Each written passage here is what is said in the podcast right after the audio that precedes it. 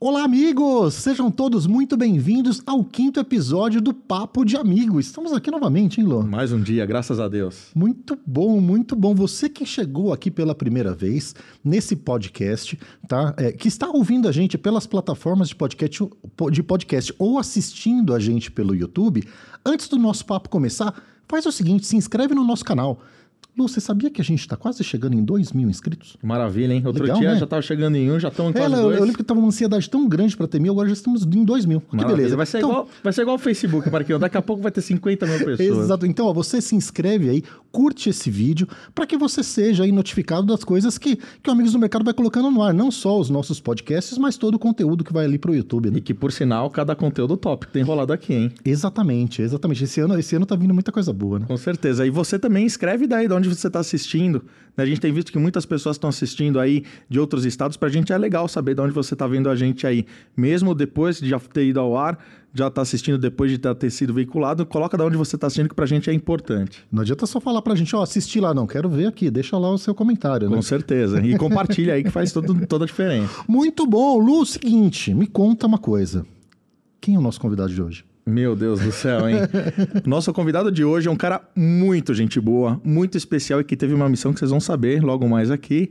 João Gandolfi é o nosso convidado de hoje. João, seja muito bem-vindo. Obrigado, É um prazer Luciano. enorme ter você aqui com a gente nessa mesa aqui. Eu que agradeço o convite de vocês em poder participar desse momento. É tão especial para mim e aí poder aqui estar junto com vocês no Papo de Amigos. Maravilha, um prazer enorme. E, João, Não, é o seguinte, se, se você é um desavisado da publicidade e não sabe, eu vou te contar, tá? João Gandolfi é head de marketing e de trade marketing da Flora. Né? É, é, Flora que, aliás, Flora, ela tem uma série de marcas que talvez vocês não estejam associando. tem 12 tá? marcas. 12 Fiquei sabendo marcas. tem 12 marcas. 12 marcas. Vamos colocar o João Gandolfi agora numa, numa, numa sinuca de bico. Vou falar pra ele falar as 12, aí ele vai esquecer de uma. Nossa Senhora! Posso tentar, mas acho que é melhor a gente falar as principais. Bom, Não, faz o seguinte, fa- te- fala só aquelas que te dão mais trabalho.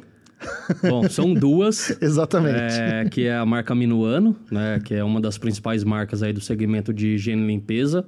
Para quem não sabe, é a quarta marca mais comercializada no Brasil.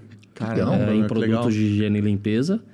E a segunda marca que, eu, que faz parte do meu dia a dia dentro da Flora é Albany, é, que é uma das marcas referente aí em sabonete, né, em sabonetes sólidos, que atende aí tanto um público específico, né, a família, e tem uma linha exclusiva para o segmento masculino também. E somos, com a marca Albany, uma das marcas líderes aí no, no segmento masculino. Show de bola. E, João, me fala uma coisa. Assim como os outros convidados nossos, você também recebeu uma missão Foi. o dia que a gente te convidou para você participar do podcast. Foi. Então fala qual foi a missão e fala como é que você resolveu essa missão.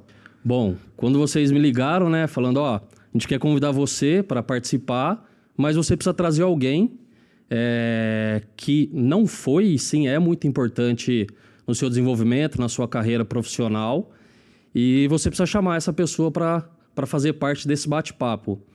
E aí, assim, quando eu olho para a comunicação e o que eu tive como espelho, como referência, não tinha ninguém mais ou menos, e sim que é muito especial para mim, que é o Marcos Scaldelai, É. que faz muito parte da minha história. Que e acho que a gente honra, vai hein? contar um pouquinho desse desenrolar de como que aconteceu, mas que me deu uma grande oportunidade e até hoje a gente tem aí uma ótima relação que vai além do profissional, que é de fato de amizade. Que é, legal, e que eu tenho muito prazer em poder ter convidado e mais do que isso ele ter aceito. Muito bom, seja muito bem-vindo, Marco. Prazer enorme ter você aqui com a gente, cara. Imagina, muito obrigado pelo convite. E, na verdade, não foi um convite, né? Já falei. Falou assim, o que, que você vai fazer no dia 30? E eu, coincidentemente, toda segunda-feira estou, né? é, em São Paulo. Então, eu sei que vai pro ar com data identifica- não identificada, mas na gravação eu estaria aqui em São Paulo e, e ele já falou, não tem outra opção, tem que ser você. Olha a sinergia aí juntando para acontecer. Muito prazer ter você aqui com a gente, viu? Imagina, obrigado Vocês vão saber quem convite. que é esse cara, as histórias dele também. E aliás, João, por mais amigos desses aqui nos próximos episódios, né? Pode deixar. Tenho certeza. E Marquinhos, fala um pouco mais do convidado do João aqui pra gente. Exatamente, ó. O o Marcos Scaldelai, que ele é empresário, apresentador, palestrante e autor. Né? É, é, aliás, ó, Tudo isso num balaio, né?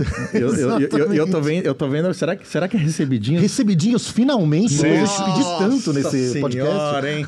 Olha só, a estante vai ficar A recheada aqui. estante- Você Gostam de presente? manda o seu recebidinho pra gente pra ficar na, na- na nossa estante aqui, porque hoje a gente vai ganhar recebidinhos. Nossa senhora, eu tô Eu emocionado. tô emocionado. Quatro. Vamos colocar, vamos colocar, vamos colocar uma Com- música. começamos de- por quatro já. De vitória, porque hoje é o primeiro recebidinho que a gente tá recebendo aqui. Esse primeiro é o primeiro livro. 99.9 não é 100, é o meu primeiro livro de, de carreira. Show. Quando que foi lançado esse, Marco, em mais ou menos? 2014, 2015, naquela época eu tinha sido eleito pela Forbes como o jovem executivo de maior sucesso do Brasil A gente vai falar disso também. e entre os 100 brasileiros que fazem o Brasil melhor pela Jovem Pan. E aí a editora Gente me procurou e quis escrever com autorização da Bombril, Show. foi liberado. E a diferença dos meus livros é que eu escrevo sobre é, não prego nenhum conceito, é aquilo que eu vivo mesmo. Então 99 não é 100, vendeu mais de 50 mil exemplares, é meu Show de bola. Esse é o primeiro. Aê! beleza, Ó? Marquinhos. O segundo bom. é o Vendedor Falcão. Eu já presenteei um executivo do meu time com esse livro já. E aí esse é engraçado, porque quando eu pergunto assim, ah, quem tá é, vendedor? Quem é vendedor aqui quando eu vou fazer palestra? Né? Quem é vendedor? Só levanta a mão quem trabalha na área, na área comercial. Eu falo, não, a gente tem que saber se vender o tempo inteiro. Então esse Lógico. livro eu fiz porque as pessoas falam, ah, eu não consigo atingir resultado, isso e aquilo, porque primeiro você não sabe se vender. Sim. né? Você tem que saber se vender em primeiro lugar. E, e esse é um, um É um livro... marketing pessoal, né? É, e como você se transformar em um grande vendedor mesmo, né? Sensacional. Independente da. O terceiro, que é o indispensável, imbatível e invencível, aqui é onde eu abordo toda a minha saída da Bombril, onde eu falo do maior inimigo da nossa vida profissional e pessoal, que é a zona de conforto. Muito é, aqui bom. eu- é um livro realmente maravilhoso. E esse é meu último, que eu lancei o ano passado, O Líder Pronto para Tudo que eh, coincidentemente veio a pandemia, mas aqui eu falo das atitudes para a gente passar Esse por qualquer, qualquer, qualquer turbulência, através de tudo que eu vivi na minha vida. E aqui eu ponho 10 empresários, grandes Cara, empresários legal, da minha mano. região, Noroeste Paulista, e que eu cito em cada uma deles na- nas atitudes aqui. Que legal, top. Brigadão, Marcos. Olha só, hein? Várias indicações de leitura. Agora tem que ler, né? É, várias Não é indicações. pra ficar na estante, não. Né? Embelezar a e a, gente, a gente estante. vai revezar aqui. Vocês vão ver que esse, além de enfeitar, vai agregar muita cultura para todo mundo que tá aqui na. Que livro no é bom quando é lido, não para só colocar em cima das mesas, do lado da cabeceira de Fica cama. bonito, Com né? certeza E absoluta. assim, só como uma curiosidade, dos três livros, dos três primeiros apresentados, eu tive participação é, na convivência no dia a dia com ele nos três. O quarto já não, mas a gente vai falar um pouco mais pra frente. É, é, o quarto já tinha abandonado, porque, né? Porque eu já tinha abandonado ó, o filho desgarrado, né? Só Abandonou dando o spoiler pai. do que vai rolar pra frente. aí. É, mas realmente são. é, eu ainda não li o quarto, mas li os três primeiros. São livros excepcionais e que é inspiração. Acho que não só como comunicador, Ele né? tá citado em alguns aí. Não, imagina É, que é, legal, né? Você vê algo inspirador, mas que você se vê nele, Pois né? é, Muito legal, né, E cara? é assim, é de fato uma realidade. Seja ela dolorida ou não, mesmo. mas é Muito uma bom. realidade do que, do que ele vivenciou. Eu tive po- oportunidade de fazer parte dessa história. É bem bacana. João. Que, que, que legal. Ó, antes da gente entrar nas histórias, eu vou aproveitar, a gente agradeceu quem está assistindo, né? Preciso agradecer quem ajuda a gente a colocar esse podcast em pé. Com certeza. Né? Aliás, você vai ver que hoje não estamos só com o nosso patrocinador Tá principal, mas algumas marcas. Por enquanto, vamos mandar um recado para os nossos amigos da OPL. Coloca a OPL na tela, por favor. OPL Mídia Digital. Gente, muito obrigado aí pelo apoio de vocês. A OPL trabalha com mídia mobile 360, tem uma série de soluções muito interessantes. Entre em contato lá com o pessoal da OPL. Diga que você quer a sua condição especial por conta que você é um amigos do mercado. Não deixa de, de buscar que tem coisa muito boa lá. Entre, entre as muitas soluções da OPL Digital, tem, tem a, a Search Target, tá? Que é o seguinte, quando você faz ali as suas pesquisas na lupa de compra tal, dá para você fazer uma mídia direcionada para todos que fizeram pesquisas ali no, no- no- nessas lupas de pesquisas nos sites. Então, se você quer entender um pouquinho mais sobre essa solução e como você consegue impactar as pessoas que fizeram essas pesquisas, conversa com o pessoal do OPL. Galera lá é craque, sabem do que estão falando e tem uma solução muito boa para você. Tá bom? Ó, tem um QR Code aqui na tela, basta apontar para ele que já direciona lá para o site da OPL. Mas vê daqui a pouco, porque agora você vai ver essa nossa conversa aqui. E né? o Bola me ligou hoje. Bola, abração pra você aí hoje. Muito bom, muito bom. Lu, vamos aos trabalhos. E eu tô curioso, cara, porque aqui deve ter histórias. A resenha que já começou a rolar aqui antes de começar a gravação aqui.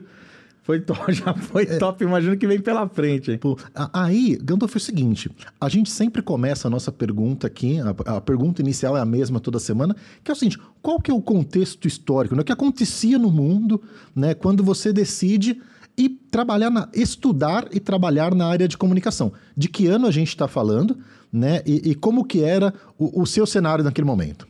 Tá bom. Bom, é, quando a gente olha, né? Eu sou, acho para Esse começar. é, esse é o momento que entrega, tá? Eu Quando a gente dá sou- ano, a galera começa a fazer conta já, agora entrega. Eu sou do interior de São Paulo, então acho que pelo Qual cidade? pouco Qual que eu cidade? falei, pelo R, né? Todo mundo já percebeu. Qual a cidade? Sou de Lins, Lins. é, que fica a 400 quilômetros daqui.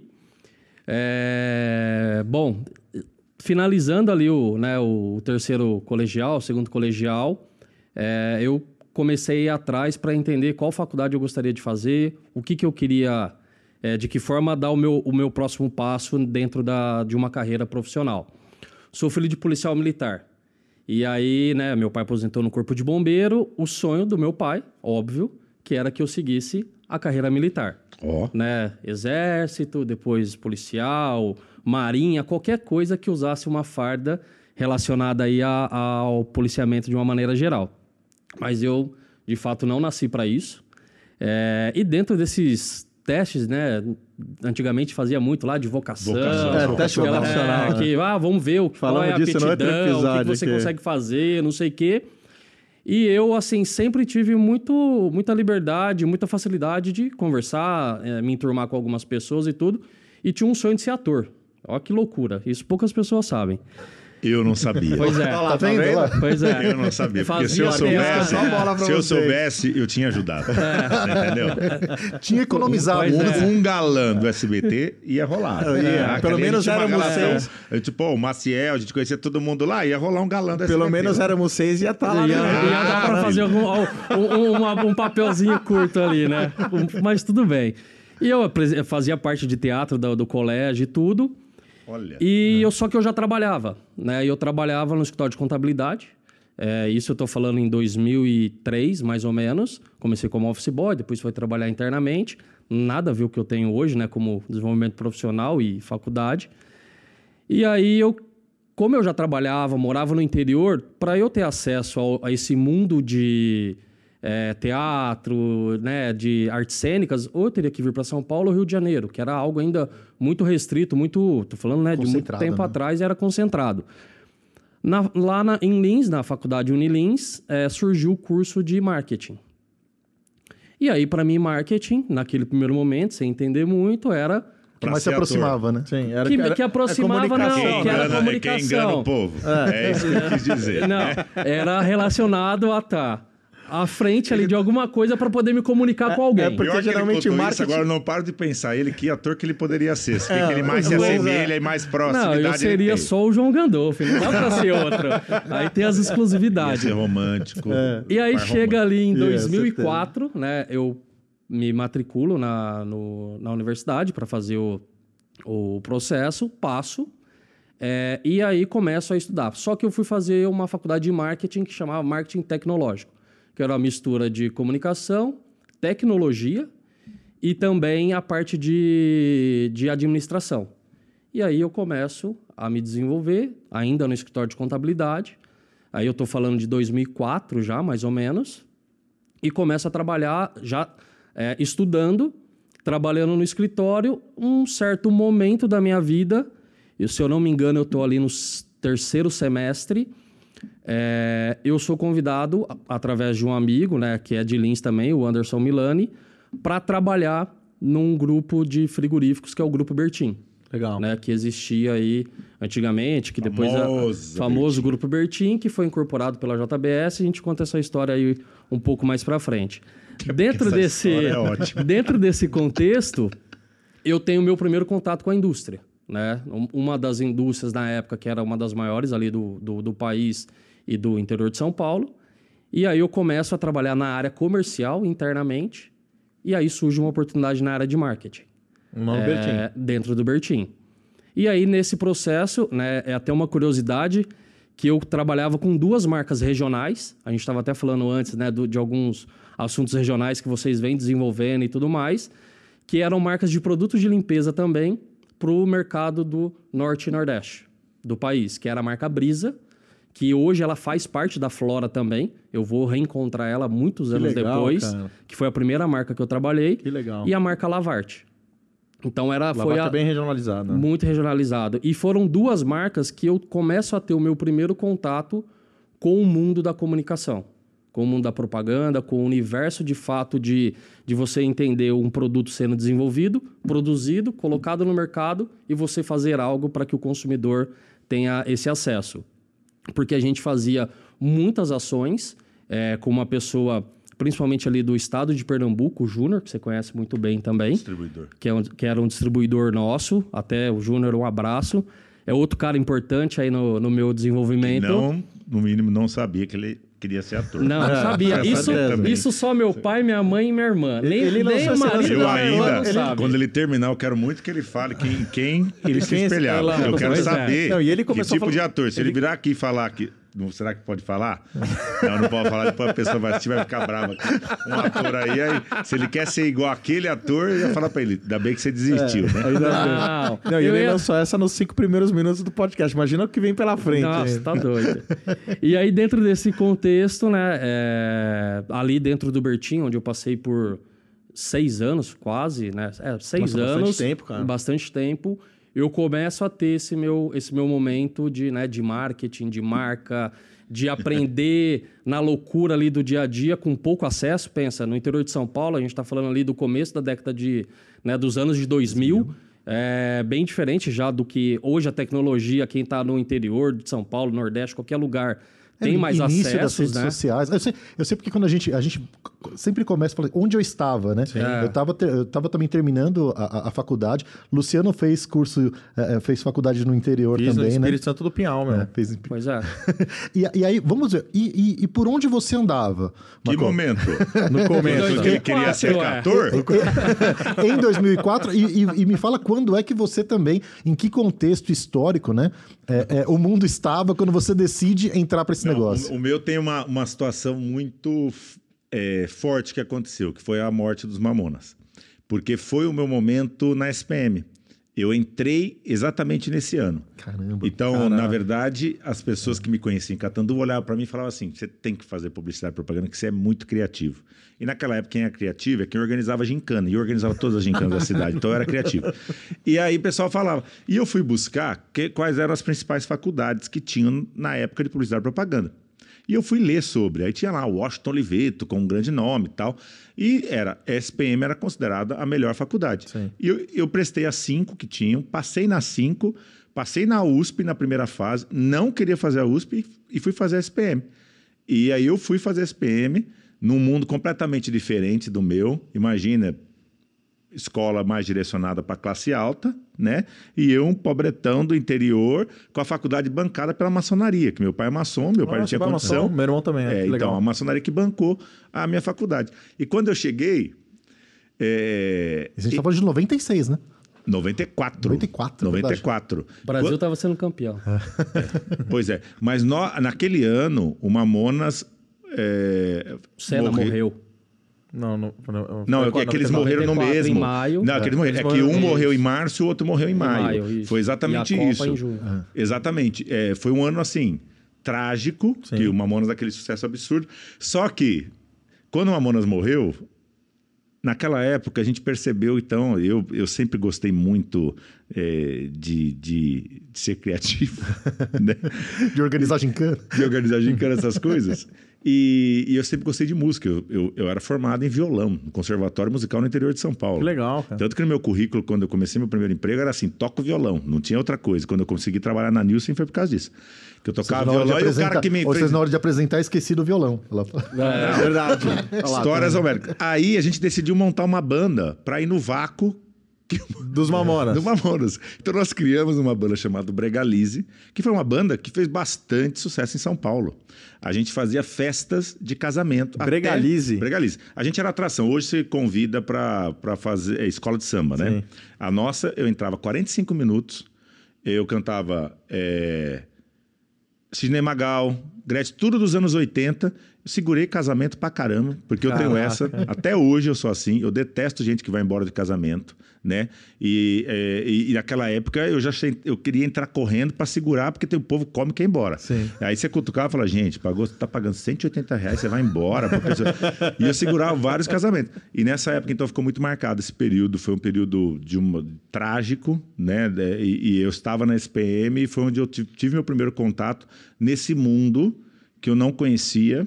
Você não tinha nenhuma publicidade na família, nada? Nada, nada, nada, nada. Eu nem sabia o que existia. Seus pais trabalhavam em que área? Meus pais professores. Professores. É, é, meu pai era meu professor de biologia, química e física. Que legal, cara. E minha Que mãe dureza, professora de- Não, meu pai é meu pai é meu ídolo. Assim, meu pai é aquele que bombava Deus e o mundo. E, e esse era o, é, eu adorava porque ele exercia a função a flor da pele mesmo. Não estudou, se fudia com Já meu pai. era.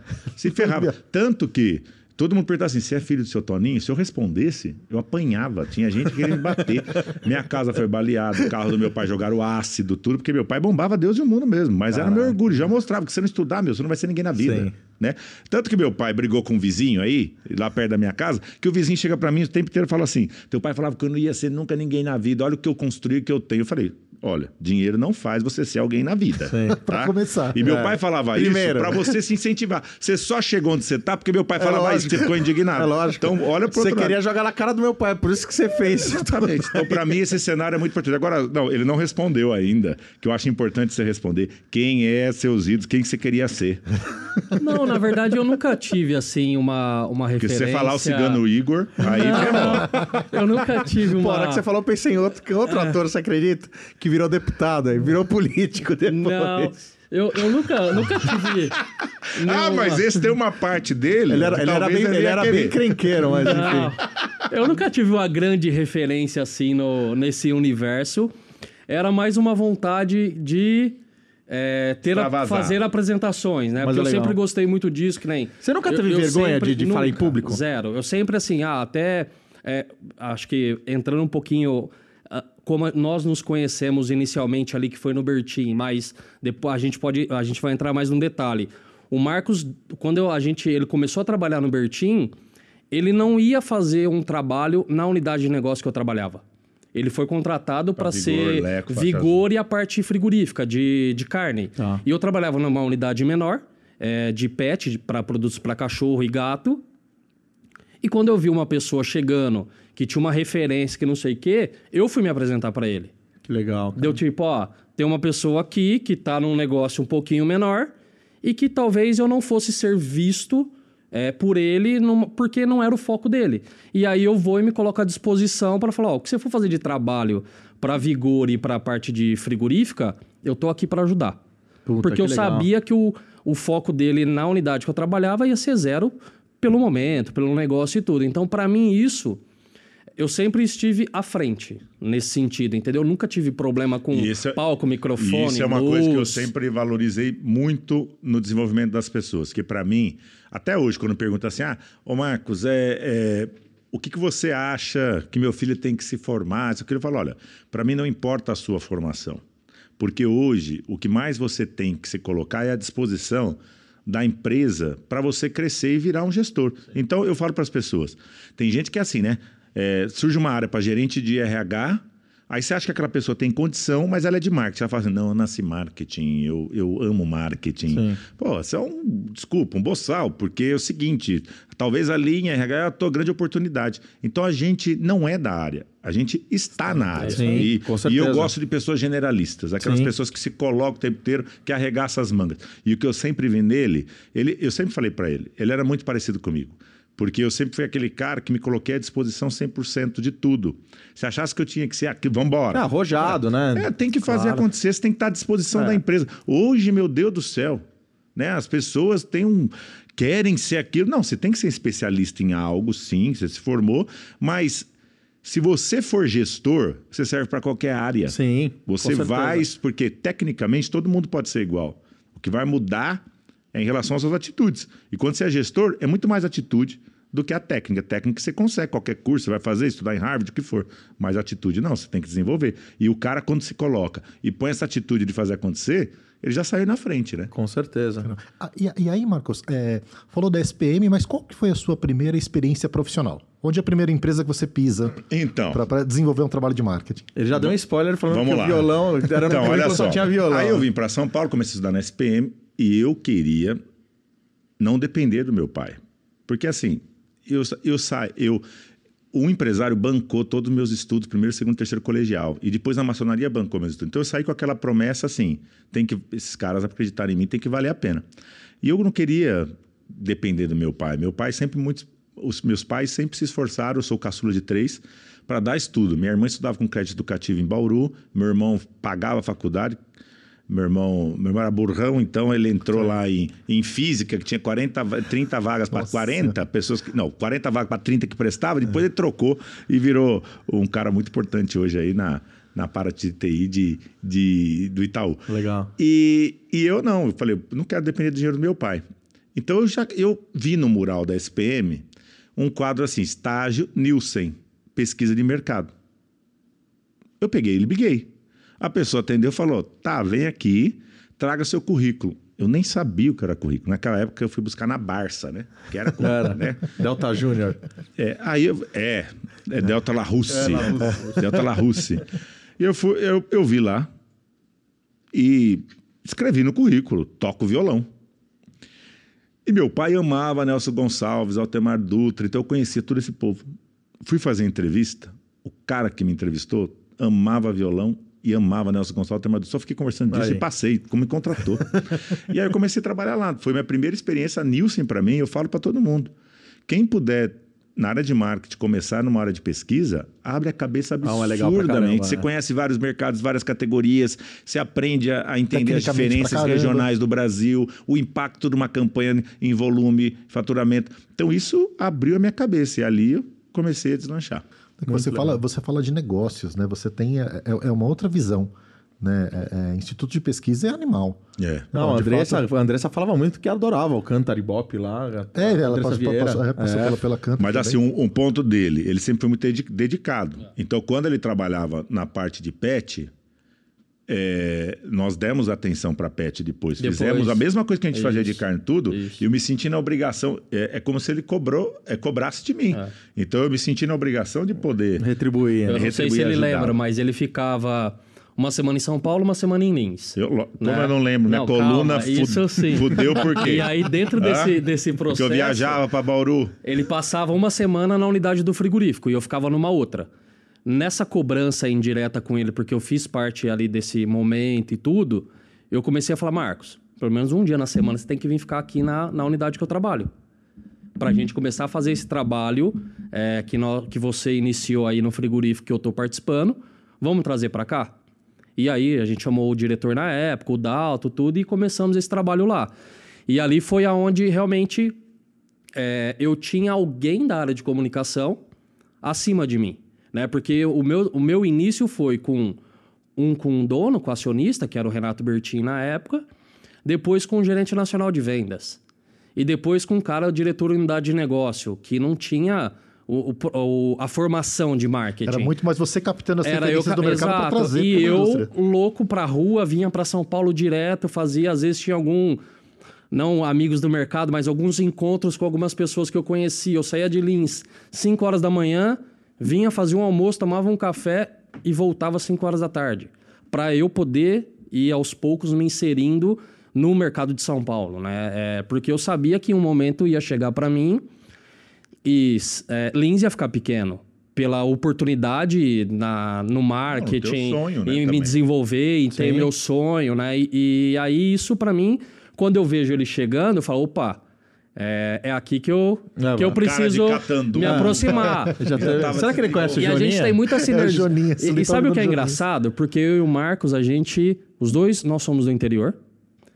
É, tu- eu comecei minha carreira no interior, ele já um pouco aqui em São Paulo, mas é muito, muito parecido o esforço, a dedicação que cada um teve que ter para se desenvolver.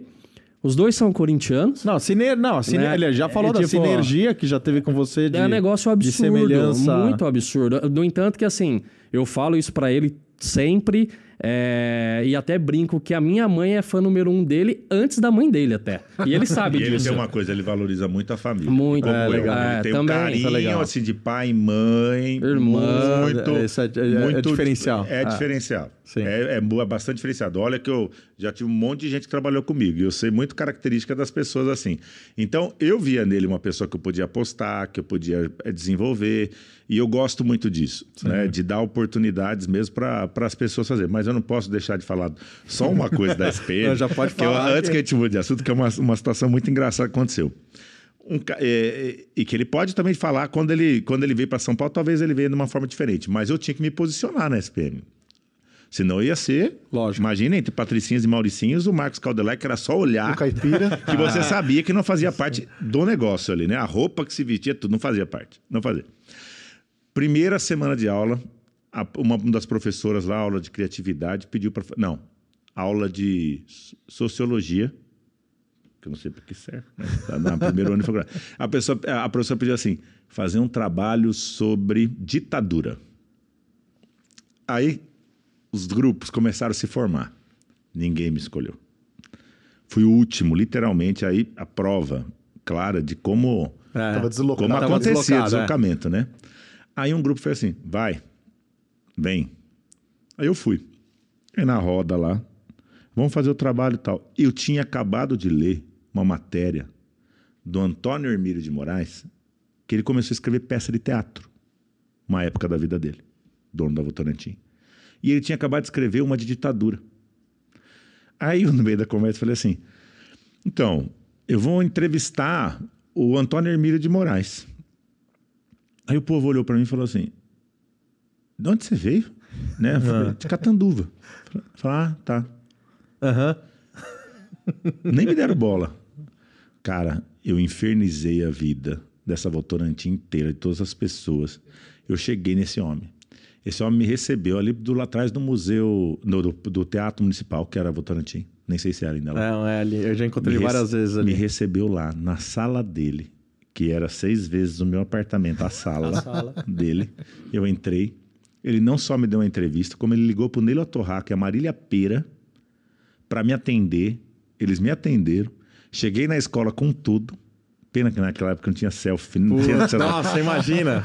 Aí eu cheguei na escola, né? Fizemos o trabalho, nota 10. 10, com louvor, né? A partir daquele momento, acabou. Eu já, todo mundo já sabia quem era o Marcos Caldelai. Cartão de visita entregue. Eu, não, eu comi os quatro anos, na almocei, jantei, viajava de graça, porque, assim, quem precisava tirar nota virava meu amigo para sentar na frente ou atrás, Aí você porque saiu eu do sempre fui excelente aluno. pra jogar no PSG. Não, né? você não tem ideia a referência que foi todos os anos em função de eu entregar mesmo, fazer a coisa acontecer. Legal, aí pronto, já aí eu já não era mais diferente de ninguém, todo mundo queria estar do meu lado. Insistência, né, Ótimo. Marco? É, 99 faz não é 100, né, meu? É, Exato, 99 99 não é essa frase. Mas, de novo, a semelhança, né? A, a gente está em São Paulo, mas não perde a nossa referência do interior. E, que- porque isso é muito triste. Sim. A gente, a gente conhece e se depara com pessoas que perdem o seu maior valor, que é a sua essência. E é o Isso que é eu complicado. mais brigo para eu manter comigo mesmo. E é o que mais me ajudou. Tanto que, quando eu fui virar executivo na Nielsen, porque eu não ia ser efetivado na Nielsen, meu chefe chegou para mim e falou que eu não ia ser é, efetivado. E o chefe do meu chefe passou no corredor e falou assim: Você não quer fazer uma apresentação para mim do nada? Depois eu descobri porque a secretária falou: Ah, o Marco não vai estar mais na empresa, o Marco é tão legal. Tudo. Ele falou: Eu quero conhecer esse moleque, você fala tanto dele. E aí eu fiz a apresentação e eu passei e a mulher do treinamento falou: Só tem um problema, seu sotaque é muito caipira, você vai lidar com presidentes, donos de empresa tal. Eu ganhei uma lista para atender, onde a maioria era o, o, o diretor de marketing da Rio Blind, na época, Johnny Walker, era do interior de São Paulo. O presidente da Microlite, Rayovac, era do interior de São Paulo. Eu vendi pesquisa que nem água. Fui o primeiro executivo em nove meses. Imagina. Você sabe, Marco? Tem Esse no- jeitinho de construir as relações, As e de relações. portas abertas que o João tem, E aí- que é muito parecido. E a comigo. energia, a energia que rola. Sinceridade. A gente, as pessoas que conhecem a gente e pela forma como a gente age, não quer dizer que as pessoas da Cidade de São Paulo não são, tem nada a ver. Mas a gente, é, vamos dizer, ah, talvez a gente não tenha uma malícia que sempre. eu- o dono da Bonubia virava para mim e falava: você, você acredita em Papai Noel? Eu falo, mas eu ponho minha cabeça no travesseiro tranquilo todos os dias. Porque eu prefiro acreditar em Papai Noel e ser feliz do que ficar, sabe, desconfiando Acreditar de na tudo. palavra das pessoas, que no final E das nós contas somos- é isso. Nós né? somos É assim. É. É, não, e, e você sabe, Marco, que a gente estava falando, quando você falou de Catanduva, nos vem à cabeça um grande amigo que trabalhou com a gente, Jonas Cordeiro, né, é, é, lá no Diário de São Paulo. E ele me contou em uma ocasião que ele falou assim: olha, quando eu entrei no mercado publicitário, em um, em um período muito curto, por, por, por ouvir algumas pessoas me, me me orientando a isso, eu tentei disfarçar o meu sotaque. Só que daí, depois de um tempinho, eu falei assim: não, pelo contrário. Né? é, Essas são as minhas origens. Eu quero, quero tornar isso um Enaltecer, assunto. né? né? E ele falou assim: Marquinhos, depois. Ele falou assim: eu, eu passei a fazer o contrário. Cada vez mais eu deixava mais acentuado, que era para que aquilo virasse a minha tua marca. A minha, Minha marca. É, assim, mas- "É minha marca. Exatamente. Mas é, O nosso isso- o, o meu não tem o que. Eu, eu comecei me apresentando desse jeito, inclusive, e é, é uma referência para mim, eu não tenho problema com isso também. É, e eu não tenho que né, ah, tenho amigos que vieram de Lins para cá também que uma das primeiras coisas que eles foram trabalhar é perder essa relação do sotaque. E acho que isso Não, não faz sentido, não faz pra, sentido. pra- pra característica. Só ele aí. falou da, da faculdade da ESPM, eu tive uma passagem aqui, estudando faculdade também, na Iambi Morumbi. Tá. Que o Bertin me transferiu para São Paulo, para trabalhar aqui é, com Francis, Ox, Neutrox, que essas marcas hoje fazem parte da Flora também. E aí eu fiz três semestres na Iambi Morumbi.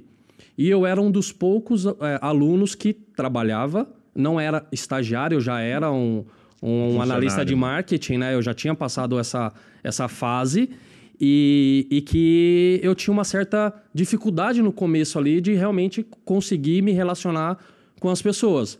Mas aonde que eu consegui? Né? Através de do trabalho, do dia a dia ali, na, me colocando à disposição, da entrega, Sim. porque a maioria, e não tem certo ou errado, mas eram pessoas que estavam ali estudando, mas para eles, eles terem ali o, o bar segunda, terça, quarta, quinta e sexta, tava tudo bem. E para mim, no caso, quem pagava a minha faculdade era o Bertim.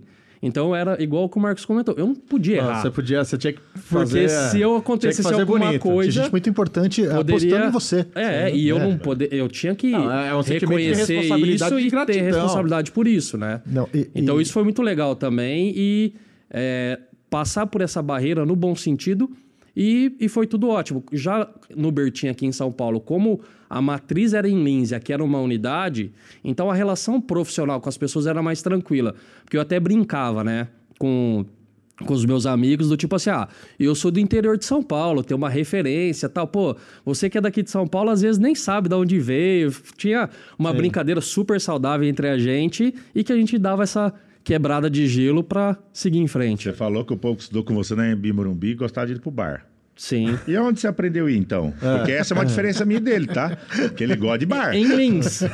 Eu já trouxe Isso é de de Lins pra cá, isso é de entendeu? nascença, na Isso, verdade. isso, não sei, tá no, Isso eu já mas trouxe tá de sangue. Lins. É.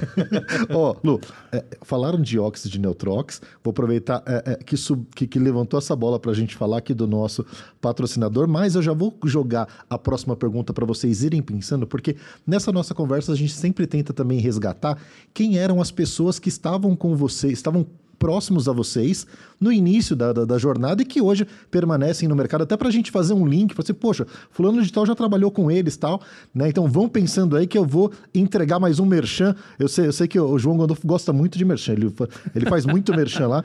Eu, tô tentando me vender aqui para se de repente ele me contrata como um, um, um, um, Merchandeiro. um Vai- merchandeiro. Vai avaliar, vai avaliar. Presta atenção, vai- vamos avaliar Vou agora. prestar atenção aqui. vai já até- e pela brecha que você já, já até sei qual que é o merchan que Aquela, vai fazer. aquela que trabalha no Raul Gil, você pode fazer aquela. Ah, não, não, não, não, Araci. Araci, Araci. famosa Araci. Ômega 3. Amigos, é o seguinte, coloquem por favor na tela aqui o logo da Bedrops. Olha a Bedrops aqui pela primeira vez no Papo de Amigo. Bedrops, muito obrigado. A Bedrops, ela, é, a- aproveitando que a gente estaria aqui falando sobre a trajetória, ela pediu para que eu contasse um pouquinho da trajetória da Bedrops também. legal. Não sei se todo mundo sabe, mas a Bedrops, ela é uma empresa que explora mídia OH em salões de cabeleireiro, né? Trabalha aí o, o- o público qualificado, o público feminino.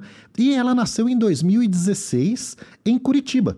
Né? É, é, na, verdade, na verdade é o seguinte, ela vem para vem São Paulo em 2016, na verdade, né? E hoje ela está em 800 salões de cabeleireiros, Tá? Pretendem aí é, é, chegar a 10 mil nos próximos anos, está em franca expansão, está em momento aí de, de investimento mesmo. E é, além de mídia, ela também trabalha ativações e uma série de ações. Você quer conversar com o público de salões de cabeleireiro, produção de mídia, de branded content, de ação promocional. Fale aí com o pessoal da Bedrops. Converse lá com, gente boa demais com o Fred e com o Felipe. Gente fina demais. O Masca, o Masca é diretor comercial lá. Masca, gente fina demais. Trabalhou o muito time da tempo na- Bedrop sempre foi gente boa. Time Ó, especial. Tenho dois clientes para apresentar para eles. hein? Olha o negócio já aí, Bedrop. Já tá já rodando, tem. hein? Já Ó, tá rodando? Vamos falar com o Marco. Tem coisa boa aí. Então é o seguinte, vocês aí querem falar com o público de salões de cabeleireiros. Ah, Luiz, aliás, salão de cabeleireiro e também barbearia. Né? No ano passado lançaram uma- um, um segmento de barbearias. Masculina. Né? É, é- é muito interessante. Enfim, aí é, é, falem com eles. Além de tudo, eles também são aí os responsáveis pelo Bpink. Bpink é um projeto que, que no mês do, do, do, é, é, do do combate ao câncer, Câncer de de, mama, mama. né? Eles fazem uma, uma ação muito interessante de, é, é, de doação de cabelos entre os salões de cabeleireiro. Então é um Muito negócio legal. muito, muito legal. Conheçam aí o pessoal da Bedross, está aqui o QR Code do lado, né? Com- fa- falem lá com o time do Masca. Show, hein? E aí, Gandolf? Me atrapalhei um pouquinho, mas acho que Não, não, foi bem. o cliente tá vai de pedir compensação. Não, tá, tá. Acho que a gente pode conversar depois. Na hora que desligar as câmeras, Agora a gostei, gente conversa. Eu gostei do seu time do cabeleireiro. Cabeleireiro. Era pra não dar uma gafe, enrolar a língua. Aí você fala bonito, parecia um locutor. Cabeleireira né? Cabeleireira, É. Tá soletrando. Excelente. Então, vamos voltar às pessoas aqui. E aí, João, o- quem, quem que você lembra que hoje você vê no mercado que, enfim, tá em, em, em uma outra empresa, numa posição de destaque, e trabalhou contigo ali, estava contigo no, no, no início da, da sua trajetória? Bom, acho que o primeiro, né, por mais que ainda, como eu comentei, é uma referência de, da área de vendas, né, mas hoje ele é, é diretor de uma empresa é, de artigos para festa, que é a Fast Color, que é uma das maiores do, do Brasil, que é o Anderson Milani, é, que foi quem me deu a primeira oportunidade na indústria. Então hoje ele é, ele é o, o executivo, né, uma empresa familiar, ele é o executivo que toca a empresa e cuida aí tanto da parte comercial quanto da parte de comunicação. Então, a Fast Color, para quem não sabe, é uma das maiores empresas licenciadoras do Brasil, né? Disney, é, super-heróis, entre outros, e ele é uma pessoa que está nesse mercado e é uma das referências de- dentro desse, desse universo. É, dentro do, aí da, da relação de bens de consumo, tem uma pessoa que eu conheci através do Marcos, né, do Scaldelai, que é o próprio Marcos Santana, que é uma pessoa que a gente te- teve uma passagem muito bacana né, em uma das empresas aí que, que nós trabalhamos juntos, que hoje ele é o head de marketing é, da empresa Getex, né, que é uma das empresas aí também dentro do segmento de limpeza muito forte até é uma concorrência, um concorrente amigo, e a gente tem uma amizade muito grande. Eu tive uma passagem muito especial por lá também. Acho que essas são duas pessoas assim que eu sempre é, gosto de valorizar, além do Marcos, claro, que está aqui do meu lado, mas é, que me que em algum momento da minha vida profissional ali foram importantes e continuam até hoje. Às vezes, quando você quer desabafar, você no trânsito de São. Paulo, Dá você dá uma ligada. e tudo mais. E você, Marcos? Olha, eu eu vou falar assim, na, na minha época de destaque, continua sendo destaque, né? O Kakinoff e o Galindo da Croton. Né? A, gente, a gente sempre eh, se deparou nas entrevistas, isso, quando eu queria fazer com o público jovem, assim, presidentes jovens, era a gente. Ah, O Kakinoff também fez parte da lista dos, do- dos Sim, jovens mais bem-sucedidos, Exatamente, né? exatamente. Fazia parte juntos. A gente sempre estava juntos lá, nessa, né, ne- nesses, ne- nessas avaliações quando eu tinha. Mas eu queria falar de gente que passou nas minhas mãos, né? Tem, eu tenho muito orgulho de dizer, tem o Erasmo, que é um, um funcionário que foi meu da General Mills, e hoje ele continua sendo da, da General Mills no mundo, e ele é diretor da unidade em, na Suíça Que legal. né? Então ele legal. trabalhou comigo e tem uma passagem muito legal porque eh, ele era analista de marketing e tinha uma oportunidade para gerente de produto e o presidente queria que ele fosse e eu não deixei ele ir porque ele ia pular alguns steps e eu não deixei ele ficou puto da vida Possesso. comigo e toda vez que ele me encontra ele eh, agradece, Agradece. fala assim, ó, foi por causa de você que minha carreira foi brilhante e tal é um cara que tem um carinho gigante por mim fez uma carreira internacional, está fazendo uma carreira internacional maravilhosa na General Mills aí. E aqui no Brasil, com a IOC, né? a Priscila Pisano, que também foi minha funcionária direta. Ela, ela era da área de comércio exterior. Eu olhava a menina e falava que a minha tem jeito de marketing. um dia eu É cheguei e falei assim: feeling, eu né? quero que você venha trabalhar comigo na área de marketing. E ela aceitou e tá aí hoje. Voando. Grande nome da IOC, General Mills. Você vê, né? Mais um exemplo, como você bem disse, né? De uma pessoa que vê ali o seu talento identificado e topa mudar de área. Né? Por mais que esteja desempenhando um bom trabalho, imagino que estivesse, né? Desempenhando uma- um, um Não, bom trabalho, sim. ele topou vir para o marketing e, e- e foi bacana, né? É, essas passagens são muito. Eu falo, são, são marcos. Quando a gente vê pessoas que passaram pra, pela sua mão, ou você teve contato e se tornaram grandes nomes aí. Isso não tem preço, Não né, tem preço. Isso Ah, não o- tem preço. Quer ver um, um- o Thiago Nigro? Olha, olha um exemplo. O Thiago, eu deix- quando eu deixei a Bombril, eu fui visitar a- o IG, portal. O dono do IG era meu amigo. E aí eu não sabia que tinha TV IG. Quando eu fui lá, ele me mostrou o estúdio e, e na hora ele me chamou e falou assim: Eu percebi que teu olho brilhou tanto quando você entrou nesse estúdio. Você não quer ter um programa aqui? Eu falei: Quero. Segunda-feira eu te. Era na sexta-feira. Segunda-feira eu te, te trago o programa. Montei o programa, comecei a gravar lá. Um dia eu recebo um telefonema. Da, a- na verdade, a minha assessora na época virou e falou assim: Marcos, Tiago Nigro quer marcar com você e tal. Não conhecia quem era. Falou: Ó, ele está lançando um negócio, um produto que chama Código da Riqueza. E ele está gravando com pessoas que ele é muito fã. Ele gravou com o Neymar, gravou, e que quer gravar com você. Que isso? Né? E que ele te admira muito e tal. Aí, beleza, marcamos. Tiago foi, gravou comigo. Tem lá, você põe no YouTube, tem lá Código da Riqueza, Marcos Caldelaic, Tiago Nigro, tô lá com ele. E olha o que esse homem me tornou, né? Tanto que ele, ele é super, Tá ele- voando, ele, é tá super voando. agradecido nisso e eu, e eu acho muito legal que um dia eu tive a oportunidade de, de mandar uma mensagem para ele agradecendo, lembro o que, falei, Tiago, e eu queria muito que você fizesse um evento para mim no LEAD Noroeste Paulista. O Tiago foi fazer um evento para mim para 60 pessoas. Tá demais, né, cara? Ele foi. Ah, ah, por aí você 60 já vê o nível do quanto a pessoa te Você considera. sabe o que ele né, carrega cara? hoje. Sim. né? Não, e é um, um, um menino que eu adoro. Assim, que, que, que eu acompanhei de longe assim, a trajetória toda e você vê que é grande merecedor disso. Sensacional. Bom, vocês falaram aqui, já ficou claro, vocês conheceram no grupo Bertim. Da Sim. sua carreira, quando você começou na Nielsen, aí depois da Nielsen, até chegar no Bertim, você passou por quais etapas? Então, da Nielsen, eu, eu fui para General Mills, fiquei 10 anos, foi a minha escola, minha grande escola. 10 anos. É, passei por cinco presidentes e um deles foi para Bertim depois, trabalhar com lácteos, Vigor Lec Faixa Azul, que a família Mansur tinha vendido para os Bertins e tal. E aí ele me convidou para ser diretor de para gerente de marketing. E eu não queria. É, E eu estava muito bem, eu já estava num cargo na General Mills que era internacional. Eu ficava no Brasil, mas reportava para Miami e eu tinha um projeto para lançar produtos famosos, importantes no mundo da General Mills no Brasil e no México. Beleza. E aí ele veio de novo e falou: "Mas agora eu quero que você venha para ser diretor de marketing. E nisso aí eu falei assim: pô, sair daqui para ser diretor, né? Para mim vai ser bom, vou fazer carreira. E aí a General Mills não quis, quis me mandar para morar fora do Brasil. E eu não aceitei, porque eu falei: lá eu vou ser mais um. Aqui eu posso ser Sim. o cara. E foi o que aconteceu. Visionário. Fui trabalhar eh, na Bertim. Foi aí onde eu conheci o João. Mas eu entrei na Bertim, carne veio depois. Eu entrei. 2008? Não. 2007, né? 2007, 2008. Ah, é. É, 2008, porque porque 2010 de foi 2009 quando a eu fui para Bombril. Verdade. Eu fui 10. É isso aí, 2007, verdade. 2008. É, 2009, por aí. E foi legal, foi legal, porque minha passagem na Bertim foi um ano exatamente. De dezembro a dezembro. Dezembro a dezembro. A Bertim foi comprada pela JBS. O mundo mudou naquele Sim. momento. Né? A família Bertim era um esquema diferente, a fa- família JBS, a família Autista era outro. Diferente, Diferente, outra cultura, cultura, normal. lógico. né? Muda a cultura. E eu respondi por um período curto de espaço de tempo diretamente para Joesley Batista, né? Então eu, brinco e falo assim, tive um chefe famoso, né?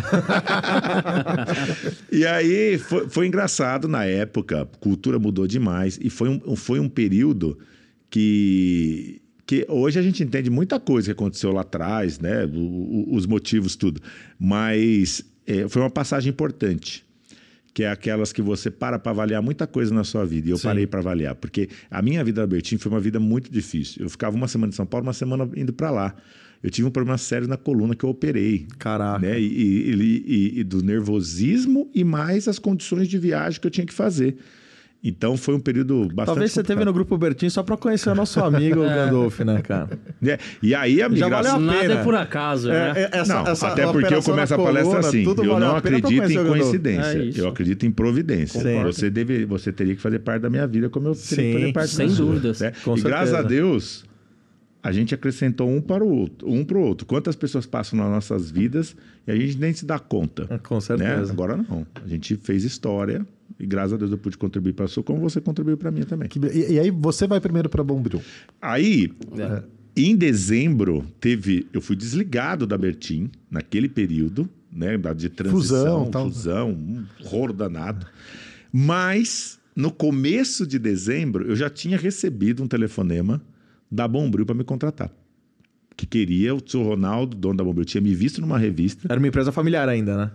É uma empresa familiar Ainda até é, hoje. até É, hoje. mas, mas não teve uma- um período que Não, ela... antes, ela- antes, que Ah, era, foi foi, antes? a Tília Ah. que comprou. É, porque eu lembro que assim, era uma empresa familiar Bombril e depois... foi a empresa que sofreu o maior baque da história de E aí empresas. depois, eu não sei se ia fundir com outro, com outro grupo, Não, entrar para outro grupo, depois tudo, voltou rolo, para da- rolo familiar. danado, rolo Ah. danado. E aí, o seu Ronaldo me viu, mandou me chamar. Aí eu fui lá fazer entrevista, mas ele sabe da história. Cheguei lá para fazer entrevista. Imagina, Bombril me chamou, falei, beleza, começo de dezembro. Entrei na sala. Nisso é o seguinte: ou eu ia para lá ou ia para Marfrig.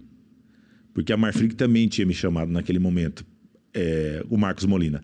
E eu estava decidindo o que eu ia fazer. Eu fui na Bombril, foi a coisa mais engraçada da Terra, porque cheguei lá, o dono da Bombril recebeu na sala, perguntou, olhou, juro por Deus, eu entrei, ele olhou para mim e falou assim: Você é louco?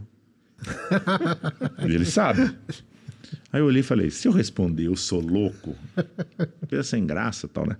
Aí eu olhei para ele e falei: Ó, eu não rasgo dinheiro, nem como merda, mas tenho minha loucura. Ele olhou. É. Aí falou: tem um concorrente aí que usa um- um- uma coisa química no produto que não pode usar. Se dá câncer, não sei o que lá. E a gente quer lançar um produto igual ao do concorrente. Você lançaria ou não? Falei, não, mas denunciaria o concorrente. Aí ele. Porque ele queria que eu falasse, né? Lá, Não. Sim, Aí ele incentivando levantou, você a, a cometer o erro, né? Tá contratado. Desse jeito. Caraca. E, né? não, e, e vamos colocar no contexto aqui.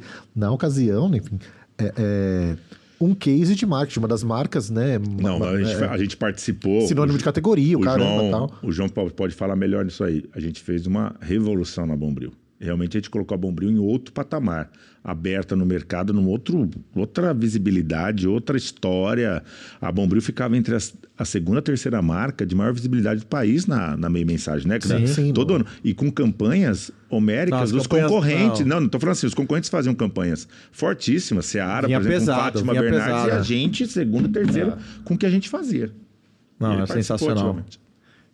Que, que bacana. E aí, na sequência, você, você que faz o convite pro, pro, pro João para ir para Bombril ou, ou vem por outros caminhos? Eu nem me lembro. Fo- fo- foi. Na verdade, foi o seguinte. Nesse meio tempo, eu continuo na JBS, né? Daí que teve a compra, a incorporação.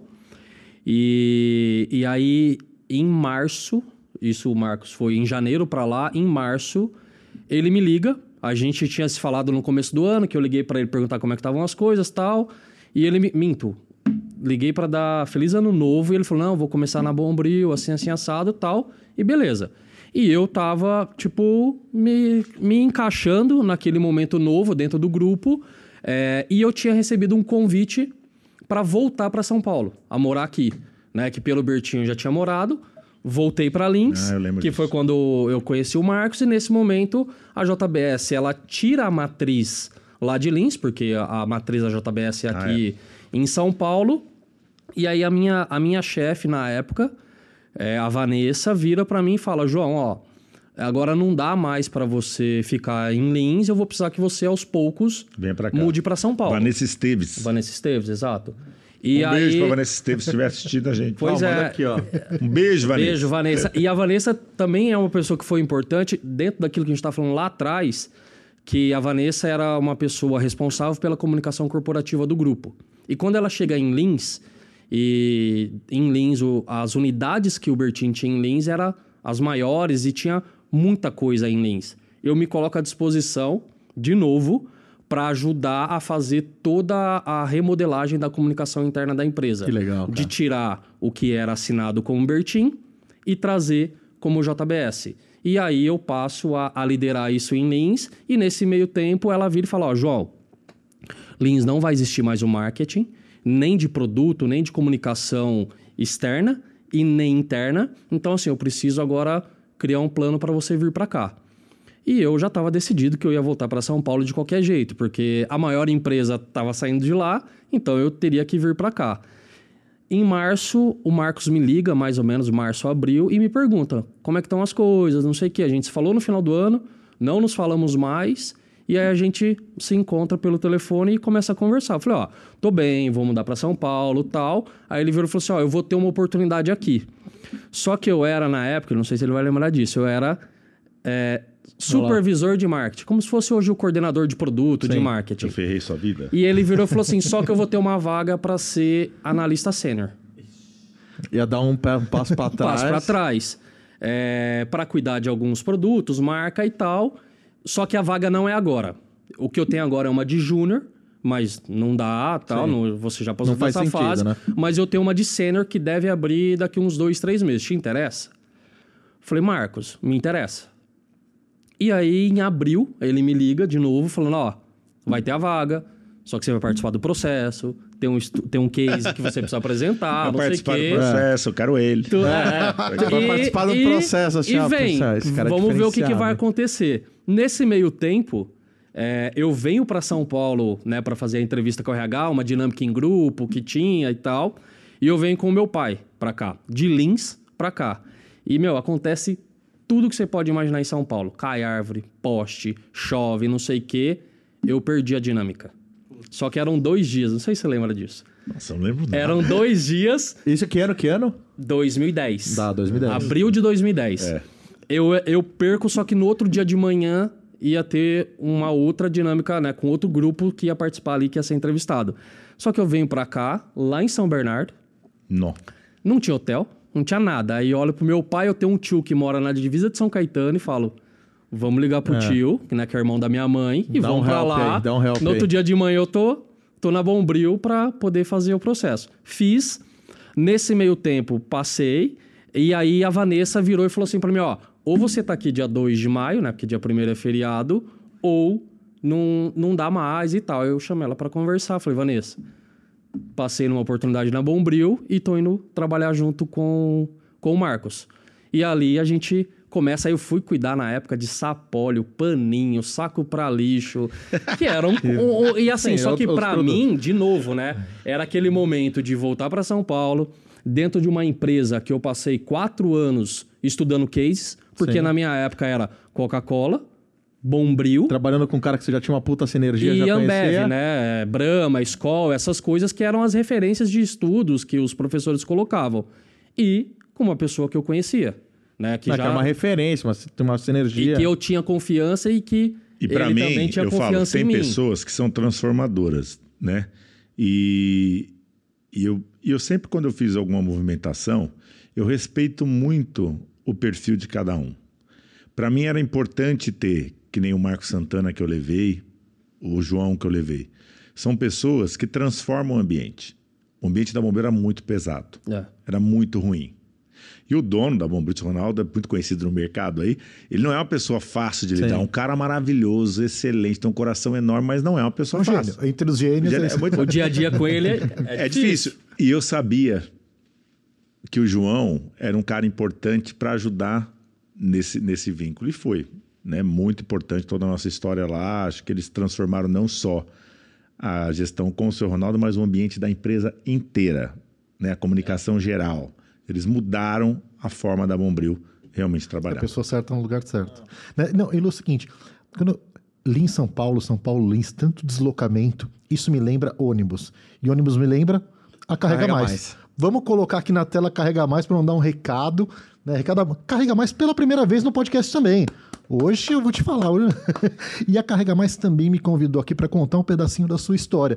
E essa história eu conheço praticamente desde o início. Não, ó, ó, Carlo. O Carlo e a irmã são Carlo a duas pessoas Paula. sensacionais. Carlos e a Paula que, enfim, é, é, é, começam a empreender com carregadores ainda, né? Na época dos carregadores, com marca lá, né? E aí, na sequência, eles desenvolvem e criam um formato que é o Backseat, né? Um Que o formato, de formato é muito legal, formato por animal, sinal. que faz a comunicação nas costas dos ônibus, né? Hoje, enfim, ônibus é o, o, o- veículo que mais, enfim, é- é, transporta os brasileiros por, por, por todos os dias aí, né? Então, enfim, hoje eles já têm uma frota aí de 20 mil ônibus em seis capitais, estão aí em São Paulo, no Rio de Janeiro, Belo Horizonte, Brasília, Recife e Goiânia. Galera labuta lá, eu acompanho Né? muito. Então é o seguinte, ó, mais de 14 milhões de pessoas são impactadas aí pela mídia do, da Carrega Mais. Você quer fazer publicidade para um público popular que anda, que tá no busão aí consumindo e procurando é, é, é, uma marca para se apaixonar? Fale com a Carrega Mais. É muito legal, é muito legal. O formato é muito legal, vale a pena conhecer, porque... Nós precisamos criar É algum muito formato legal. desse. Não, Marcos, sabe o que eu tava pensando Não, aqui ó, agora? posso falar?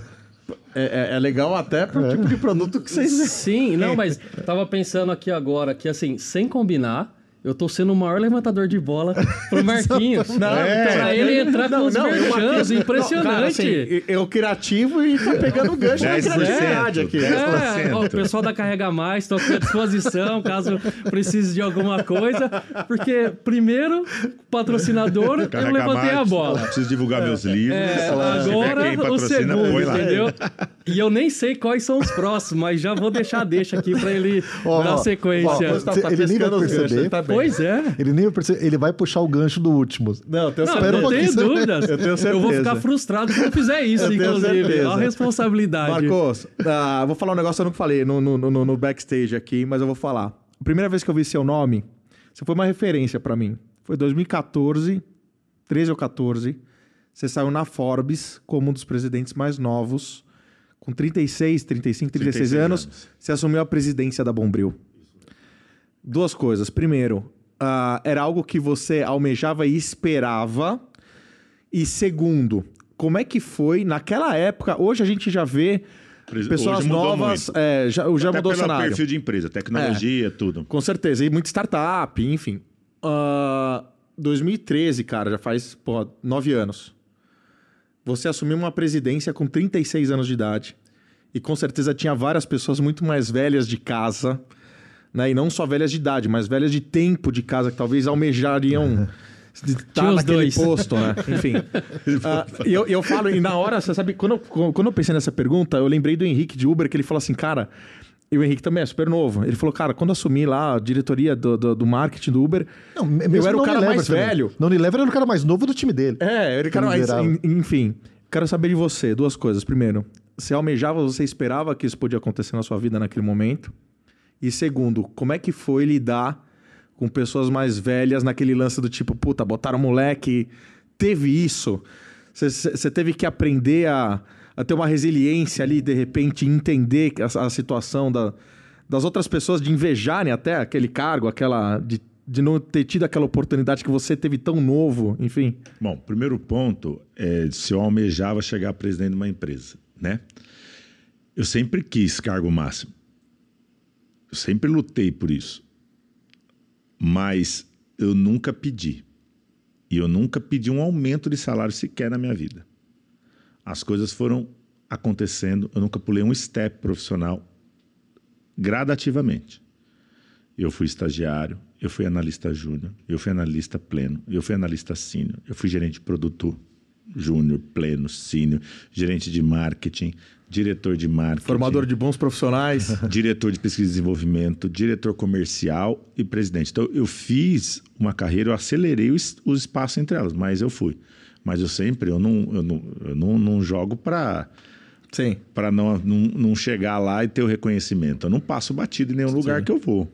Isso é clareza. Mas por quê? Porque eu, eu tenho como propósito na minha vida que é o pensar fora da caixa. Entendeu? Eu não gosto de fazer o que os outros faziam. Eu gosto de pensar o que eu posso fazer diferente. Então eu acho que isso foi um processo muito natural e que aconteceu na minha vida. Então, por mais que eu almejava, sim, mas nunca pedi e não montei nenhuma programação para isso. Veio muito rápido tudo. pelos resultados. E segundo ponto, quando eu assumi, tinha dois lados, não tem só o lado interno, tem o do mercado. Porque a Bombril, os clientes da Bombril são donos de atacadista de 60 anos, Sim. 70 anos. Imagina um cara jovem, cabelo espetado, chegar, né, o cara. Só que é aí que eu acho que quando a pessoa senta e conversa comigo, qualquer barreira cai. Porque percebe o quanto O cara valoriza Nelson Gonçalves. Eu falei assim, não, ele Ah, sabe. sim. Não, ele sabe. Não, Você e outra sabe que eu coisa, tenho uma, a humildade, cara, a tem simplicidade. uma, tem é. uma, tem uma. Isso faz parte da minha vida. Eu sempre engajei todo mundo que estivesse do meu lado. Eu nunca passei por cima de ninguém. Isso eu tenho orgulho de falar da minha Não, trajetória o tempo cara. inteiro. Assim, não tem inimizade. Não tem inimizade. Só que eu sempre fui um cara onde tinha gente que gostava de apedrejar. Normal. Porque aqueles que não conseguem, mais fácil Sim, lógico. apedrejar o outro. Mas A gente vive num mundo onde o pessoal jacaré natural. no filme do Tarzan. eu fazia ao Isso é contrário. natural isso. Eu, eu ia nesse cara justamente para trazer do meu lado. E eu conseguia, eu tinha essa facilidade. Né? E quando eu ia nos clientes, então, esse- eu começava a conversar, o pessoal falava. Ó, tem uma passagem na minha vida, até a, a Val, que ele conhece, ela sempre fala. Eu entrei na Bombril, teve a convenção de vendas. Questão de pouquíssimo tempo. E eu fui apresentar na convenção de vendas. O diretor comercial foi como diretor de marketing. Eu comecei a falar de produto lá. Ela fala hoje para mim, falou assim, meu, o comentário geral, você sabia muito de produto. Porque eu sou assim, eu entro, eu entro de cabeça. Ninguém fala mal da empresa que eu tô. Meus produtos ali, eu sei tudo. Então, assim, quer não gostar, lá, vai para outro lugar, mas aqui do meu lado tal. E eu sempre exigi muito isso do pessoal que trabalhava comigo. Né? De, de conhecer muito, de saber aquilo que está falando. Porque é assim que você mostra Sim. Onde e não tem idade e tudo. né? Mas, por exemplo, eu frequentava o Sim. do Dória. Chegava lá no lead, o perfil de presidente 60 anos, 70 anos, e o Marcos Caldelar de 30 e pouco. lá. E essa era a grande diferença. Né? O povo olhava né? e, e- e- e falava: quero escutar mais esse rapaz. Né? Sobre.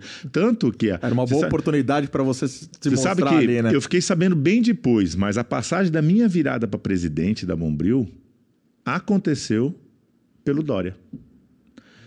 Porque eu fui fazer um evento de marketing no Jequitimar do LID. Eu estava internado, que eu passei muito mal, fiquei um mês internado por um problema aí que eu tive. E eu saí, eu tinha o evento do Dória no sábado e eu fui no evento para fazer a apresentação. O Dória falou: não esperava diferente de você. E eu fiz uma. A Bombril no auge, aquelas campanhas premiadas que eu quero mandar aproveitar. Rafael Urenha, que eu tenho um carinho gigante da DPZ, criação, que foi, trabalhou com o Petit, cara que eu amo de paixão, assim, tudo que ele fez pela Bombril e que faz parte da minha vida aí. E aí eu fiz a apresentação lá. Depois eu virei presidente tipo em setembro, o evento foi em agosto. Só em janeiro o Dória me chamou para almoçar e falou que ligou na hora pro, pro, Ron- pro seu Ronaldo e falou: o que, que você vai fazer com esse rapaz? Se você não colocar ele para presidente, você perde ele amanhã. Porque o pessoal tá alucinado aqui no evento por ele. Que legal, cara. Olha que legal. E sem, sem você saber que... tá- Nem eu Pô, sabia, bacana. não sabia. Depois ele me contou. Ele, ele, e ele pediu pro, pro, seu Ronaldo me dar um Rolex para marcar o tempo naquele momento. Isso eu nunca ganhei. Mas ganhei muitas coisas mais. A própria amizade do seu Ronaldo. Nunca é tarde, seu Ronaldo. Manda o Rolex. Tanto que, no Dica, seu Ronaldo. tanto que no livro 99.9 não é 100, quem fez o prefácio foi o Dória. Eu liguei para ele, estava nos Estados Unidos, estava em Nova York. Falei, Dória, você faz o prefácio do livro para mim? Ele falou, eu faço. Olha que legal. Aí ele fez. Quando ele me ligou, eu falei, eu fiz, vou te mandar, ver se você gosta. E ele falou assim, só que é uma coisa. Eu quero que você escreva um capítulo no final, agradecendo todo mundo que te ajudou na sua vida.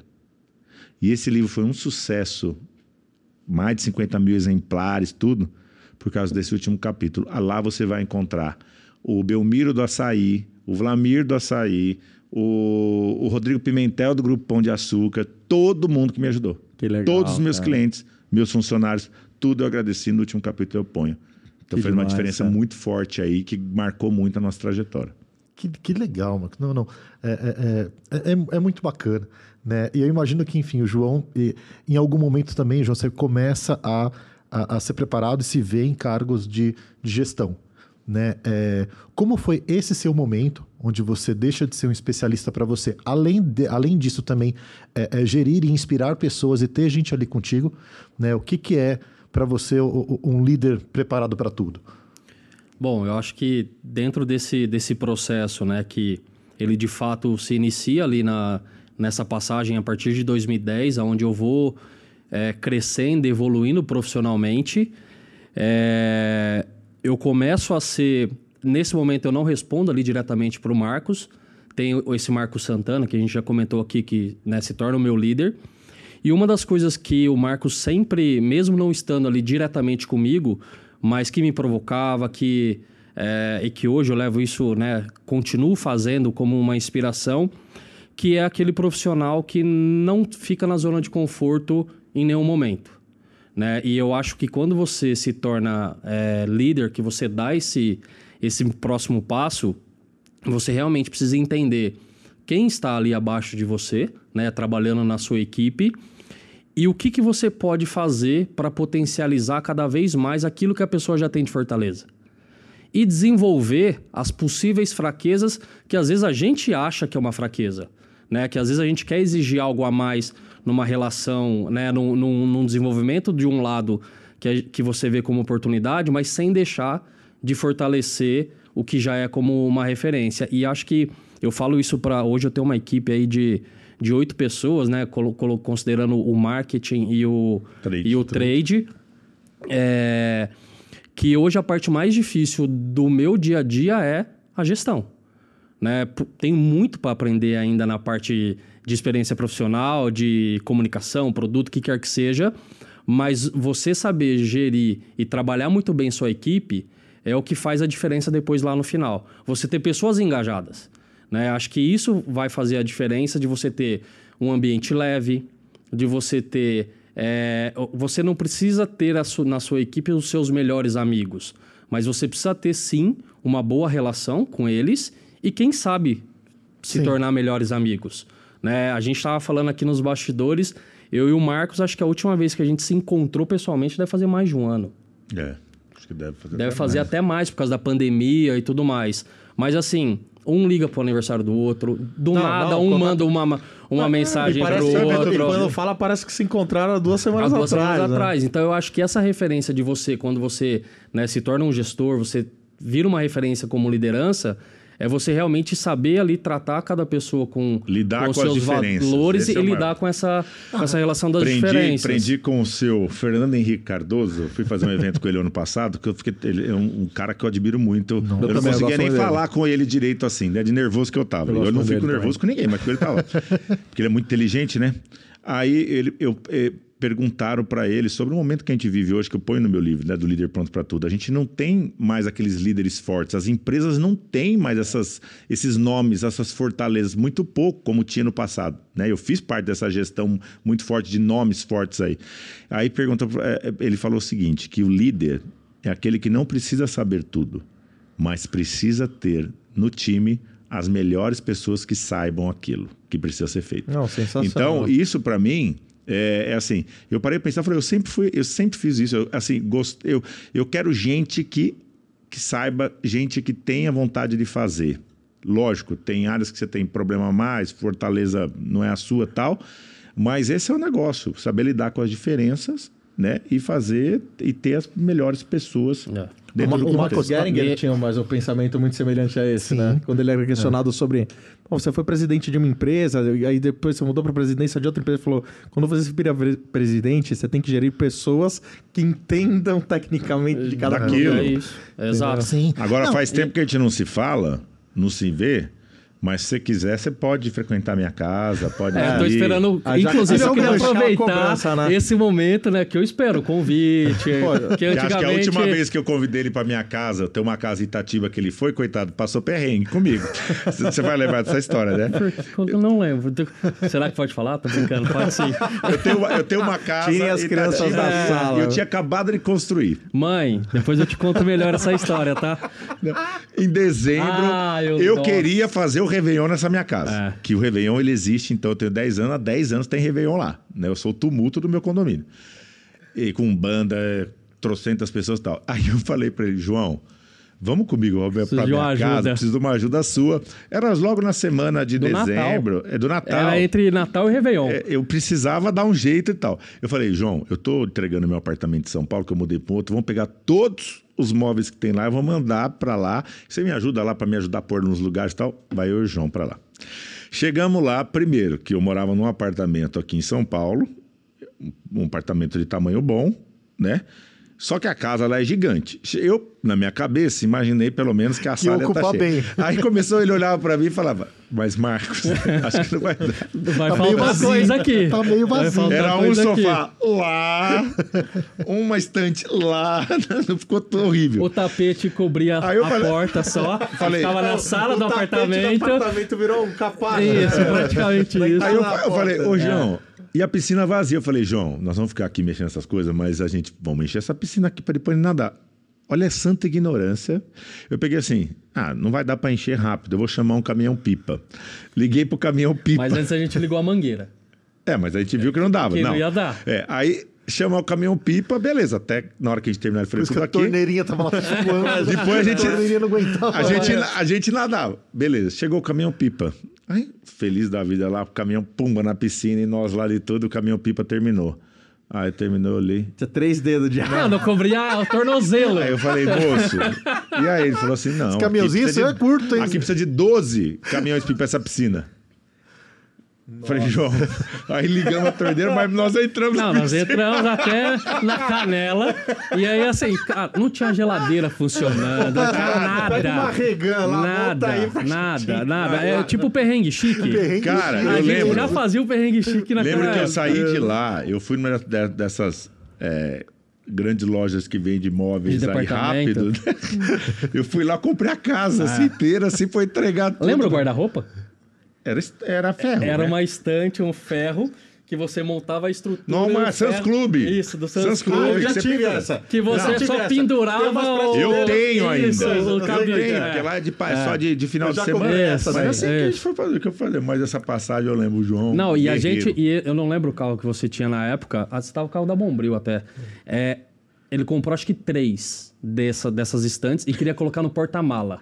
Não cabia. cabe, não porque cabe. na caixa era Era impossível. caixa grande, eu sei qual Era é. impossível. Nós colocamos um no porta-mala, um no banco de trás e o outro no banco da frente. E eu vim sentado atrás em cima de um. Nossa. Cara, olha, foi assim, um negócio Então, você vê que- maluco, Você vê que maluco. a relação e eu... eu, eu Mas tem uma coisa que eu lembro que você não vai lembrar.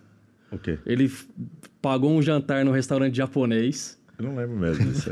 Muito bom. Ah, então. E falando. aí foi, foi bom, tá, bom. tá compensando. bem, valeu, já valeu, já valeu. Mas É. eu tenho uma coisa, eu tenho um amigo que ele, ele sempre falava assim pra mim, né? Você tem muita relação com seus funcionários. E no mundo empresarial não pode ser assim. Ele falava pra mim assim. E eu não sou assim e não consigo ser assim. E as minhas relações são relações de muita proximidade. Eu nunca mandei embora uma pessoa que a pessoa não entendeu porque eu tinha que mandar embora. Sim. E eu tenho essa relação de carinho e de proximidade. Tá pronto para ajudar, né? Para ajudar a não confundir as coisas. Eu entendo quando as pessoas são diferentes, eu tento falar, seguir. Ele já trabalhou com pessoas dentro do departamento difíceis, Total. né? E que eu falava para ele, ó, é assim, a gente tem que lidar com esse tipo de pessoa, tal, vamos encarar assim, tal. Então, o quão legal é isso. Então, a minha relação ela extrapola. Não, ela vira, cara. pessoal. Ele participava das convenções, ele sabe. Convenção, eu colocava a família dos vendedores, eu fazia o povo chorar, porque para mim tudo tem que fazer o povo se emocionar, emocionar, né? chorar. Afinal, A se convenção, o povo uma saía, tá? e, eu- e- isso que é legal. E, vendiam é, um produto pra família, cara. e, e essa, e essa relação, chorar, é até hoje, meus parceiros da vida in- inteira profissionais são meus parceiros até hoje. A assessoria de imprensa que sempre fez a minha vida, eu recomendo, está comigo até hoje. A de eventos, quem organizava comigo, está comigo até hoje. Hoje eu tenho um camarote no Sambódromo de São Paulo, quem faz, quem é minha sócia é essa mesma pessoa. A gente constrói relações. E isso que, que, que no meu livro eu sempre bati no assunto de quando a gente fala, quando eu falo ter brilho nos olhos, as pessoas falam, ah, brilho nos olhos é né, ter carisma. Falo, não, é saber transformar clientes em parceiros, porque quem tem clientes está fadado a morrer. Você tem que ter parceiros para vida. É, aquela história né? do você é fiel ou você é leal, né? Fiel é Quer ver mais um que exemplo? você. Vocês sabem, nesse mercado, pô, se eu ligar, vai, vamos falar pro, pro Marcelo, dono da Rede TV, ele vai me atender e vai me ajudar.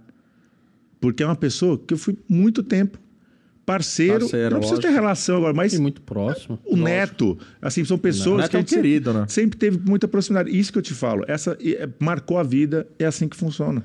Ah, Aliás, ó, aproveitar ganchos que o pessoal vai. Convida o Neto para participar aqui do nosso. O Neto não participou ainda. participou ainda. Mas Pois- ele é, bem, ele é bem ativo no Amigos do Mercado. Ele sempre atende a gente. Ô Neto, deixa eu te falar. Primeiro, assim, o Neto é- tem um carinho gigante por ele. É mesmo um, cara. Um cara que apostou quase. Eu fui pra Rede TV pra ter programa, pra você ter ideia. O Neto é um, um cara que me ajudou bastante. E um cara que tem um carinho imenso aí. E, inclusive, um dos livros, pra, quer ver? Deixa eu ver qual foi. Esse aqui. Aqui, ó. Amilcar e Dalevo Neto, não é ele? Exatamente. Não é ele aqui, ó. Humildade, olha o que ele escreve de mim. Humildade, alegria e perseverança torna esse cara incrível. Alguém que todos querem ouvir e ter por perto. Pessoas como o Marcos são capazes de transformar o mundo. Então, já que ele escreveu que humildade é tão importante, tem que vir no programa. Boa. Exatamente. Convidado. Exatamente. Agora, agora falando, que você gostou do ambiente do podcast aqui? Muito legal. Olha o gancho. Muito legal. que belo ambiente Olha- esse. Olha o gancho pro próximo merchan, Marquinhos. Vamos lá, coloca aqui na tela Compasso Colab. É o seguinte, você gostou de ouvir esse papo aqui? Se imaginou fazendo isso daqui?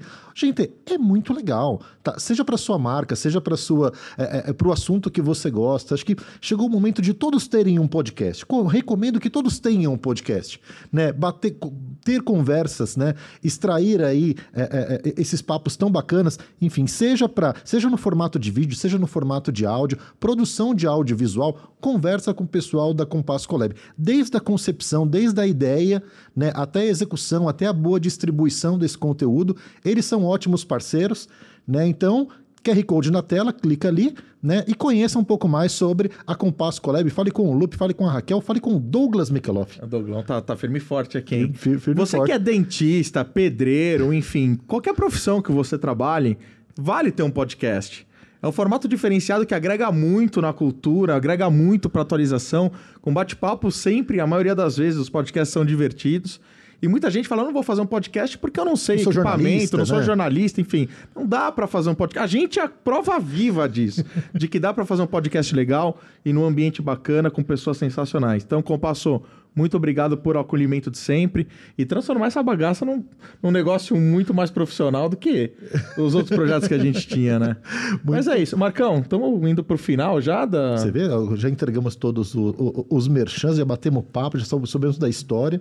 Né? O que, que, você tá, ach- o que, que você tá achando, Marcos? Você que é da comunicação, você da que é apresentador. Você que é apresentador também de televisão, né? É pra falar a É, verdade? pra falar, pode, pode falar a verdade. Fala a verdade. gente, peraí que eu preciso, eu tô me ligando aí fora. Peraí. Eu, eu adoro e, e- e tem que ser leve, tem que ser assim. Né? As pessoas precisam se sentir muito à vontade, como eu estou me sentindo aqui. Que legal. É, super à vontade. Você falou uma coisa no começo sobre o YouTube. Né? YouTube é um dos canais mais difíceis para você trazer tráfego aí, né, público. Eu lembro que quando eu fui lançar meu canal, eu fiz uma semana só de amigos famosos que fez comigo uma chamada para depois eu lançar o canal no YouTube. Então, participou a Hortência, o Edu Guedes, é... nossa, agora fugiu, fugiu, ah, o Latino, tal. E eu lembro que o Latino virou para mim e falou o seguinte: você vai ver para levar uma pessoa para o YouTube o Quão difícil é. sacrifício que é. E de fato a gente tem que hoje o mundo da comunicação é 360. Né? Então você tem que estar falando com todo mundo. Então, para mim, não é o, o- Eu sei que as pessoas monitoram e falam ah, a importância de ter tantos views, isso, aquilo. Lógico, para você é, é, é monetizar o que for. Mas depende do seu interesse lá. Não, e o né? conteúdo que mim é o seguinte: né? se eu, se eu tocar uma pessoa, eu tenho histórias, histórias dos livros, vocês, vocês não acreditam. E pessoas que, que escutam as minhas coisas e, me- e pedem para falar comigo, e eu, às vezes, eu sou assim, né? As pessoas não acreditam que sou eu que ponho as coisas nas redes. Eles acham que é uma agência Equipe que faz tal. tudo. Aí a pessoa escreve lá e fala: Eu queria muito que o Marcos Caldelar me ligasse. Eu preciso falar com ele e tal. E, ó, quando a gente consegue ali, eh, de repente surge um. Vou falar com essa pessoa. Meu, você não tem ideia. Assim, a transformação de vida que você faz na vida de, Não, na, é na, de uma pessoa. E, É e muito a, bacana, a dona da editora, a gente sempre falou para mim: guarda tudo que essas pessoas sempre vão falar com você. E eu guardo. Cara, assim, histórias que te emocionam. É, perguntaram para o meu filho. Um dia, meu filho tem. Eu tenho o Bernardo de 11 anos e a Valentina de, no, de 9 anos. Perguntaram um dia para o meu, pro meu filho assim: é, é, não, na verdade, eu perguntei pro meu filho, falei, Bernardo, se o papai um dia morrer, eu sou trágico, tá? Eu adoro essas coisas de falar assim, né? Falar assim, papai morrer aí e tal. Falei assim, e aí? O que, que você vai falar do seu pai quando alguém te perguntar? Ele virou para mim e falou assim, ah, vou falar, joga no Google. Na hora, para mim foi a grande resposta que eu precisava ter. Lógico. De fato. Lógico. A minha vida foi uma, é uma vida pública, profissional, que minha história está disseminada. Lógico. Então ele, ele, ele, ele fala: meu pai é youtuber, meu pai é apresentador, meu pai é isso, meu pai é aquilo. Eu, fui, eu vou fazer palestra, ele adora. Você precisa ele ver ele vendo eu fazer palestra. Ah, deve ficar todo orgulhoso. Tem momentos né? que eu cito, né? eu desço, ele fica alucinado. O pai, você falou de mim, né, pai? Eu lembro, eu fui no hotel um dia que eu levei ele, eu cheguei na cama, tinha uma cartinha. Pai, você é o melhor palestrante do mundo. Nossa. Sabe? Não tem preço. Então. Vou chorar, hein, Marcão? Ah, não, falar de filho pra mim é. Ah, eu Marcos, choro vendo no- gente que faz. Nesse pô, final, ninguém precisa chorar. Não, é. Você quer, quer que eu faça o povo chorar? Vou fazer aqui contar umas histórias do, Marcão João. aqui, ó. Vai. Vendedor Falcão. 99,9 Todos não é best-sellers, 100. viu? Todos. Olha lá, indispensável, imbatível e invencível e líder pronto pra tudo, hein? Então, Fica pessoal, ó, o pessoal aqui. tá precisando de palestrante em evento para engajar por fogo mesmo, né? Eu Tocar faço, o terror. Eu faço congresso de médico. Não, tem que então, tocar pra você entender que eu ponho terror. Porque congresso de médico, médico você sabe, Pra né? assustar é médico. Deus. É. É, Deus. É. E eu faço congresso de médico. É. O... Falar em tocar o terror, mandar um abração pro irmão que eu tenho aqui, que chama Eduardo Marosca. Foi um grande mentor na minha vida, como meu professor de MBA, virou um irmão mesmo pra vida, um cara que é meu professor até hoje. Nunca mandei um beijo pra ele. Marosca, beijão pra você, meu irmão. E ele tocava o terror também, palestrante. Eu ia pra ele e falava assim, ó, será que hoje eu sou o Marosca de sempre ou eu pego mais dela? Não... tô- pelos comentários emoção. que eu tô vendo Ah, aqui, tem que topo. ser com emoção. Cara, a galera sai de lá já assim, ó. Ele falava assim: alguém aqui já ouviu falar em Alexandre o Médio? eu falava, não, então você tem que ser grande. Porque... Eu falava, cara, esse cara é foda, mano. Mas é isso aí. Não, e bater esses papos aqui é muito legal, né? É, é, João, não sei se você já tinha participado de um formato de, de, de mesa cast. Não, como, desse né? formato não. É, e, e, cara, e, e a nossa ideia aqui é justamente essa, né? Poder trazer as pessoas para contarem suas histórias. Claro. né? Se vocês, entre vocês, tendo a intimidade que tem, se conhece há tanto tempo, encontraram alguns momentos, isso vem acontecendo recorrentemente de a gente entender ali é, histórias. Tenho certeza que quem conhece, quem te conhece, quem conhece o Marcos, quem gosta muito de vocês, que é a nossa audiência, né? Os amigos no mercado é justamente isso daí, a gente juntar o- o- as pessoas que querem deixar, querem tornar o, o- o mercado mais amigável e mais amigável e, e, e gosta dessa conexão. Então tiveram aqui a oportunidade de conhecer um pouco mais da, da sua Chegou trajetória. aquela hora, detalhe. porque eu acho que é o seguinte, né? Cada um fala um sonho que tinha. Sim. Eu, por exemplo, queria ser músico, cantor. Eu fui por muito tempo, então vivi esse meu sonho. Hoje eu sou palestrante, estou no palco. Ele não sabia, queria ser ainda ator, tá chegou tempo- aquela hora ainda dele tá em fazer, tempo de ser ator, fazer né? a cena, aquela cena. Ainda tá em Marcos, e o pior, que poucas pessoas sabem disso também. Depois eu me formei no Macunaíma. Que isso, tá vendo? O próximo podcast agora. E aí eu fui realizar de fato um sonho pessoal. Você né? fez no teatro uma peça? Fiz. E não chamou a gente? Fiz faz tanto tempo isso. Mas e, Eu trabalhava na Bombril. Na época, eu soube. saía, Mas- aí, tá eu fazia lá na, Ele no nem me Shopping convidou. Eldorado. Ele nem me né, convidou. e fazia lá na- nunca me convidou para assistir? Ah, porque eu acho que no dia você estava viajando, brincadeira. Mas você assistia a minha banda, que é mais vergonha? Esse lance morreu do ator? Ou ainda- Morreu, não, morreu. Hoje, hoje, hoje eu falo, e assim, uso muito como exemplo, é, que me ajudou bastante a me desenvolver e, e descobrir quem era o, o João e tudo, porque quem faz curso de teatro, fiz o iniciante ali, é um, realmente um autoconhecimento. É mais que uma Isso é con- terapia é isso. conversa de ator mesmo. Não, mas é verdade, é, é- é pura verdade. E hoje eu uso Agora vai falar isso. que é tímido. Não, não. Desde o começo eu disse que se tem uma Não coisa era que eu não tímido, sou. não era tímido. É tímido e nunca fui. É, mas que eu uso coisas que eu aprendi nesse curso. Eu fiz o iniciante, né? Me formei no, no iniciante. é, eu uso no meu dia a dia hoje para me o beijo técnico, né? Como É, na Não, novela esse Pantanal, aí- tô vendo esse beijo técnico. o, be- o beijo é o o beijo agora- jamais é profissional, Agora, ele é o João- real. O João tá namorando, né? Mas É. quando ele era solteiro, ia pra balada falava, eu sou ator, eu sei dar um beijo técnico. Não, não, não cheguei a fazer isso, mas olha, talvez eu tenha perdido uma boa oportunidade, viu? Fazer- eu, vou, eu vou Mas fazer uma, é- eu vou fazer uma pergunta é. que ele vai entender o motivo, tá? É, manda bala. Mas Lá vem. A sua, espo- a sua namorada deixaria você fazer uma novela com beijo técnico? Não sei. Porque a- nem ela sabia disso. Depois eu vou perguntar pra ela e eu te ligo pra Eu responder. adoro fazer as perguntas perto Então, da, pessoa, da, da namorada, ou colocar em situações assim. Mas eu vou, eu vou perguntar, vou gravar e Não, aí eu não, mando não. no final que é vocês editarem Só aí no uma final. cena no Pantanal com a... Com a Juma. Com a nova Juma. Com a nova É. Juma lá, tem algum problema? Eu vou perguntar pra ela e depois eu te falo, Tá pode bom, ser? muito obrigado. Marcão, você curtiu? Curti pra caramba, muito Cara, que bom, demais, muito bom. né? Cada, cada semana é melhor esses papos, né? Da gente poder trazer os amigos aqui, falar sobre as. no- contarem suas trajetórias, né? E, e- enfim, agora chega aquele momento que a gente pede para que cada um deixe aqui o seu, as suas considerações finais, que, enfim, acho que quando a gente conta, lembrar da nossa trajetória, eu acho que também nos remete ao, ao que a gente quer para o futuro, qual que é o nosso, já, já que falamos tanto de passado, o que, que cada um tem para o futuro e qual mensagem né, a gente gostaria de deixar para quem nos acompanhou até, por quem acompanhou até agora? Não, não. Que não. O- Quero o- muito saber da... O lance é, assim, a, a gente vem conteúdo, conteúdo, conteúdo, aí tem o gatilho do João ator. Aí conteúdo gatilho do João ator. Tá É tipo, não perca o próximo capítulo. Olha só, a pessoa... faz- Eu nunca imaginei que isso fosse render tanto. João, já pensou se você fosse pro Big Brother e me falasse isso lá no programa? Nossa. sabendo. Já pensou? Ia ficar revoltado, não soube. O cara trabalhou comigo, eu não sabia que o sonho dele era ser ator. João, Mas foi. vamos lá, daqui pro futuro. O que, que você, que que você espera, o que, que você almeja como profissional, enfim? Cara, Lu, acho que assim, né? é, eu sempre, na minha vida aí, eu sempre me fui movido muito a desafio, né? E acho que isso é uma grande locomotiva para mim.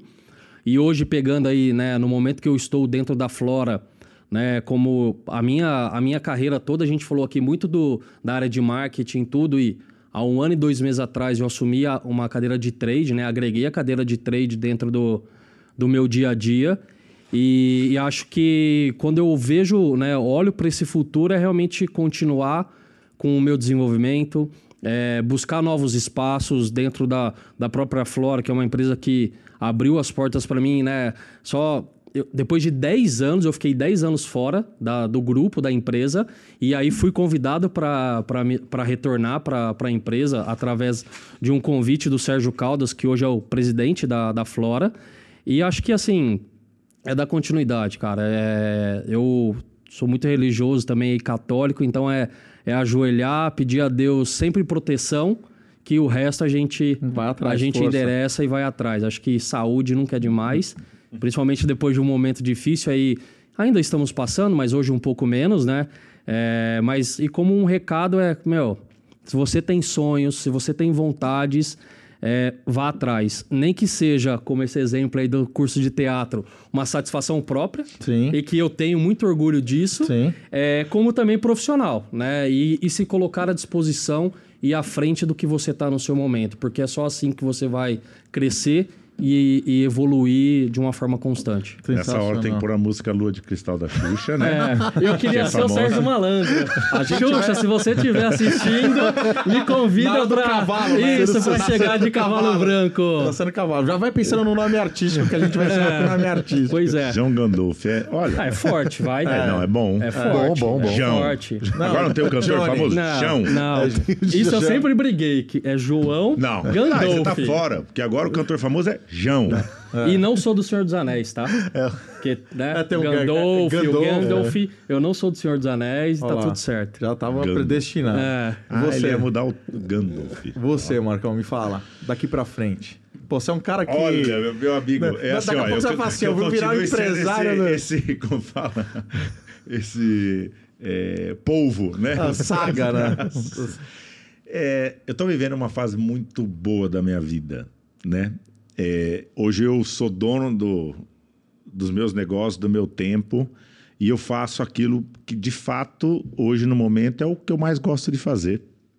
E quero continuar crescendo bastante, podendo acrescentar e ser relevante na vida do outro. Que é isso que, que faz a gente ser sucesso. Eu falo, quando as perguntas para Marcos, o que, que, é um, que, que é ser sucesso? Para mim, é ser relevante na vida do outro. Porque quem te classifica se é um sucesso ou não é o outro. Sim. Porque tem muita gente que acha que é sucesso, mas pela visão dele. Sim. Ponto, acabou. Então, se você quer ser um açougueiro, que seja o melhor açougueiro do seu bairro. Com certeza. Né? Crie relevância. Então, é, eu quero continuar sendo muito relevante na vida dos outros, podendo transformar muitas vidas e, e crescer, aprender e poder repassar o quanto eu puder aí. Tem muitas coisas novas ainda para eu viver, né? E quero poder ter muita saúde para isso. Sensacional. Gostaria Legal. de ver seus filhos na publicidade também, no marketing, não? Então, eu quero que eles façam. Olha, você fez uma pergunta interessante, né? Quero que eles sejam, quero que eles sejam felizes. Sim. Eu Primeiro, a minha edu- básica, a felicidade. minha educação é porque para mim só existe uma meta na vida, ser feliz. Sim, o resto pra mim também. Ponto. Pra mim Acontece, também. dinheiro vem, o que Pra for. mim também. Então, me- eh, meus filhos, eu educo para ser pessoas, serem pessoas boas. O resto, meu amigo, cada um vai decidir o que quer. Meu filho quer ser jogador de futebol, ele é apaixonado por isso, enlouquecido pelo Corinthians. Né? Agora teve Corinthians São Paulo, vai eu pro campo e levo todo, sofro, né? Mas tudo certo, beleza. E minha filha é comunicação total. Minha filha sou eu, assim, ó, escrito. Mini Marco. Que legal. É Mini Marcos. Que é demais, impressionante. Quando ele, meu filho é loiro, do olho claro, eu sou o pai, tá? Pode ficar tranquilo. Minha esposa é clara, da loira sempre é clara. Meu filho sempre nasceu, é, assim, nasceu lindo, meu filho lindo, maravilhoso, desde pequenininho. Minha filha, quando nasceu, nasceu moreninha, cabelo escuro. Eu olhava para ela e falava assim, ó, desde pequeno. Tem gente que nasce loiro do olho claro.